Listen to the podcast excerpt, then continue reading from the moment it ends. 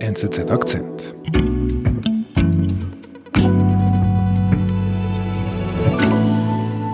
Die Leute haben, haben getanzt und, und gelacht auf den Straßen und diese Militärs auch als, als regelrechte Befreier gefeiert.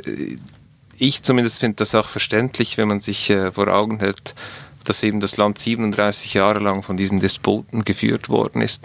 Für viele Simbabwe war das der erste Machtwechsel überhaupt und das erste Mal überhaupt, dass man sich vorstellen konnte oder vorstellen durfte, dass es nun besser wird, dass jetzt Demokratie kommt, Freiheit und, und, und äh, wirtschaftliche Prosperität. Vor drei Jahren wurde in Simbabwe der Langzeitherrscher Robert Mugabe entmachtet. Die Hoffnung jener Tage auf einen Neuanfang aber ist verflogen. Ein Blick auf das Land zeigt beispielhaft, dass der Sturz eines Despoten noch keine Demokratie macht. Gut, ich heiße Fabian Urech, ich bin der Afrika-Redaktor im Auslandressort der NZZ. Okay. Mitte November 2017 in, in Simbabwe. Erzähl mir von diesen Tagen.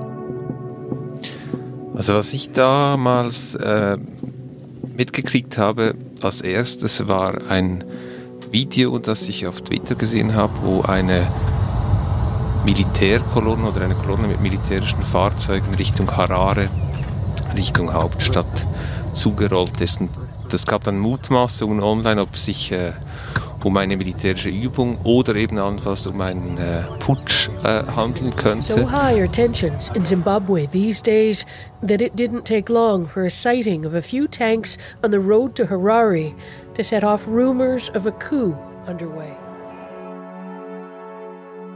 Mugabe war seit 37 Jahren an der Macht gewesen. Der Mann, der Zimbabwe mit harter Hand ähm, regiert hat, ähm, der einst als Hoffnungsträger galt, ähm, dann aber das Land eigentlich in spektakulärer äh, Art und Weise an die Wand fuhr und aus der einstigen sogenannten Kornkammer Afrikas eine humanitäre Tragödie machte. Man äh, hat vielerorts sehr lange gedacht, ähm, der Mann stirbt im Amt und danach sehen wir weiter.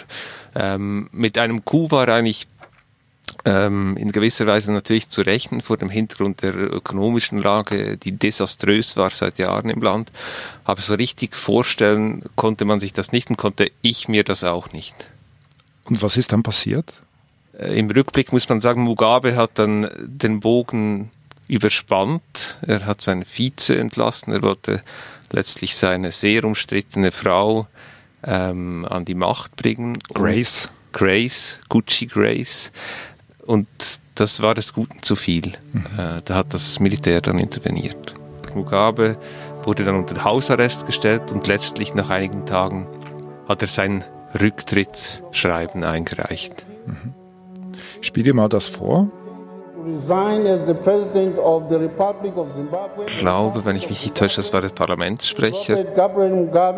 Hereby formally tender my resignation as the President of the Republic of Zimbabwe with immediate effect. Man hört die Erleichterung, selbst im Parlament. Gleichzeitig muss man sagen, dass dieses Schreiben natürlich unter Zwang verfasst wurde. Das Militär war bei Mugabe zu Hause, es gibt entsprechende Aufnahmen. Er hat sich offenbar zuerst geweigert, zurückzutreten. Dann wurde der Druck schrittweise erhöht, äh, bis er letztlich ihm dann trotzdem äh, einlenken musste. Was hat das ausgelöst im Land? Jede Nacht in Harare, der Hauptstadt, waren äh, auch viele Militärs präsent, äh, teilweise auf, auf Panzern. Die Leute haben, haben getanzt und, und gelacht auf den Straßen und diese Militärs auch als, als regelrechte Befreier ähm, gefeiert. Ich zumindest finde das auch verständlich, wenn man sich äh, vor Augen hält, dass eben das Land 37 Jahre lang von diesen Despoten geführt worden ist. Ähm, und das auch für viele Simbabwe, das ist ja ein sehr junges, junges Volk, das Durchschnittsalter liegt bei 20 Jahren ungefähr, ähm, war das der erste Machtwechsel überhaupt und das erste Mal überhaupt, dass man sich vorstellen konnte oder vorstellen durfte, dass es nun besser wird, dass jetzt Demokratie kommt, Freiheit und, und, und äh, wirtschaftliche Prosperität. Man spürt eine, eine riesige Erleichterung. Genau. Also das sieht man in den Bildern. Genau. Ähm, was ist dann genau passiert? Also wie, wie, wer kam an die Macht? Es gab dann die Situation, dass Emerson Mnangagwa ähm, die Macht übernahm, zwischenzeitlich äh, in Form einer Übergangsregierung und dann äh, einige Monate später, im Jahr 2018, wurde gewählt. Und da äh, hat Mnangagwa die Wahl äh, mit ungefähr 50 Prozent der Stimmen gewonnen. Es ist eigentlich sehr erstaunlich, weil er war ja sehr, sehr lange, seit den 80er, 80er Jahren, an Mugabes Seite, war einer seiner engsten Verbündeten und galt auch lange als sein ähm, potenzieller Nachfolger. Und dann kam der Bruch und äh, Nangakwa hat sich dann eigentlich so was wie neues Gewand angezogen und versucht, sich als Reformer und Demokrat zu präsentieren gegenüber seinem Volk. We are witnessing the beginning of a new unfolding democracy.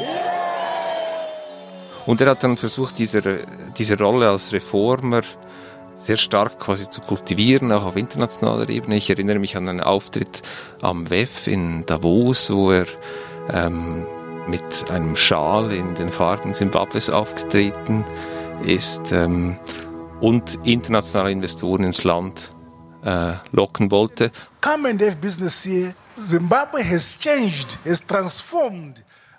Naja, und dann zeigt sich relativ bald, dass ähm, diese Versprechungen ähm, schwierig umzusetzen sind. Äh, also jetzt nur schon äh, wirtschaftlich äh, gesprochen geht es nicht aufwärts, sondern eher noch abwärts. Wenn man auf die Statistiken schaut, ist das ziemlich erstaunlich und, und, und erschreckend. Also letztes Jahr äh, hatte Zimbabwe ein Negativwachstum von 8%. Dieses oh. Jahr wird wahrscheinlich noch noch schlimmer, äh, es gab nicht mehr Jobs, sondern es gab weniger Jobs, es gab eine Dürre, es gab äh, teilweise vermehrt Hunger im Land.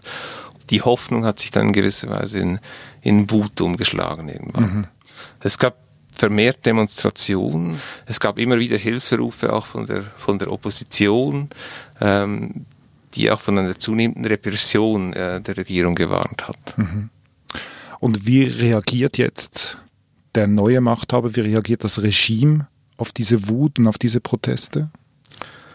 Ja, das fast schon zynische ist, dass er sehr ähnlich reagiert wie sein Vorgänger. Mhm. Also mit harter Hand. Es gab in den letzten Monaten und Wochen gab es Dutzende Verhaftungen, Demonstrationen wurden verhindert, ähm, kritische Stimmen mundtot gemacht. Können da mal reinhören, wie der Präsident auftritt in diesen Tagen.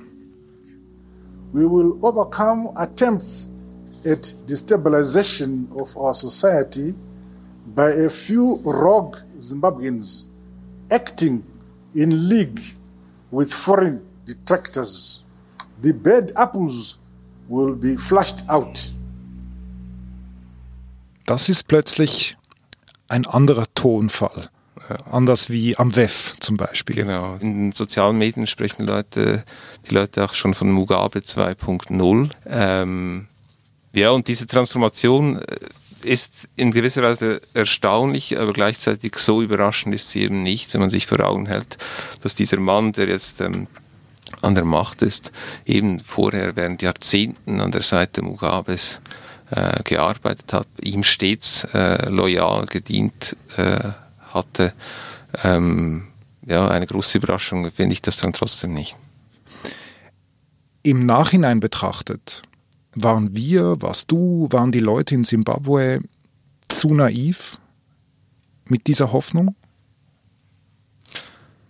Ich glaube, die Kurzantwort lautet ja, aber gleichzeitig ist das in gewisser Weise auch verständlich, dass in, in, in jedem Moment, wo eben dieser Despot abtritt nach fast vier Jahrzehnten, dass man da zuerst mal eine Hoffnung auf einen Neuanfang entwickelt.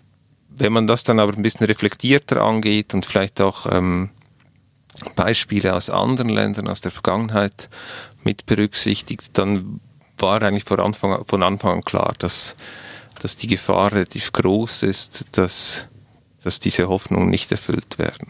Mhm. Kann man diese Entwicklung auch in anderen Ländern beobachten? Naja, also Afrika hat schon auch eine Geschichte von Militärputschs äh, hinter sich und deshalb gibt es relativ viele Erfahrungswerte. Und, und das Fazit ist sehr ernüchternd. Das heißt, äh, häufig gab es eine Stagnation, in Einzelfällen sogar, äh, sogar Rückschritte. Ähm, und eben die Diskrepanz ist dann relativ groß, weil tatsächlich nach solchen Putschs die Hoffnung der Menschen, aber nicht nur der Menschen vor Ort, sondern oft auch der Beobachter und da muss man selbstkritisch auch sagen, viele Journalisten, äh, groß ist, dass eben die Dinge sich jetzt vorwärts bewegen. Und was hat man genau gelernt? Also ich, ich stelle mir vor, wir haben ja 37 Jahre Mugabe an der Macht und dann ist er ja weg. Warum hat es dann nicht funktioniert und auch warum funktioniert es nicht in anderen Ländern auch, wenn ein, ein langjähriger Diktator weg ist? So man muss sich das vielleicht vorstellen, oder ein System wird angeführt von einem Präsidenten, der das unter Umständen auch äh, selbst aufgebaut hat. Dann wird er ausgewechselt, jetzt in diesem Fall von Zimbabwe vom Militär. Was nicht ausgewechselt wird, sind die Beamten. Was nicht ausgewechselt wird, sind die Gerichte. Äh, was nicht ausgewechselt wird, sind die Polizisten, sind die Militärs in diesem Fall besonders wichtig. Was auch nicht automatisch äh, geschieht, ist, dass man dann plötzlich von einem Tag auf den anderen eine prosperierende Zivilgesellschaft äh, hat, dass man äh, Leute in den Redaktionen hat, die kritisch berichten äh, können und wollen. All das, was eigentlich eine Demokratie ausmacht und ein funktionierendes System, das ist eben nicht innerhalb von einem Tag äh, zu schaffen und dazu reicht es auch nicht, einfach quasi die oberste Führungsfigur auszuwechseln. Okay. Und in anderen Worten heißt das, die Institutionen sind stärker als die Figur, die weg ist. Es braucht einen Systemwechsel. Genau, ein Systemwechsel ist natürlich ein großes Wort, weil das hat ja nicht nur mit den staatlichen Institutionen zu tun, sondern es hat auch kulturelle und wirtschaftliche ähm, Aspekte, die alle miteinander verwoben sind. Äh, aber genau, jetzt Zimbabwe zeigt, glaube ich, fast idealtypisch, dass es eben nicht reicht, einfach den Mann an der Spitze auszuwechseln. Gerade auch, weil man Fragezeichen machen muss hinter der eigentlichen Macht mhm. äh, dieser Person. Äh, die liegt ja in Zimbabwe wahrscheinlich eher äh, de facto immer noch beim Militär. Ähm, und das zeigt eben idealtypisch aus, dass das nicht ausreichend ist. Also letztlich, wenn man wirklich Veränderungen haben möchte in einem Land wie in Zimbabwe, dann braucht es wirklich ein, quasi einen Neustart durch alle Institutionen hindurch. Aber das geht ja nicht vom einen Tag auf den anderen. Das, das braucht ja eine ganze Generation wahrscheinlich. Genau. Ich glaube, ähm, dazu braucht es sicher auch gute Führungsfiguren. Das ist äh, letztlich sicher unabdingbar, aber das reicht eben nicht. Es braucht dann eben ähm, auch viel Geduld und vielleicht braucht es eben nicht nur eine Generation von guten Führungsfiguren und dann auch auf tieferer Ebene von, von, von Leuten, die, die äh, Dinge in die richtige Richtung bringen wollen, sondern es braucht es vielleicht während zwei oder sogar drei Generationen. Lieber Fabian, vielen Dank für deinen Besuch bei uns im Studio. Schön. Das war unser Akzent. Ich bin David Vogel. Bis bald.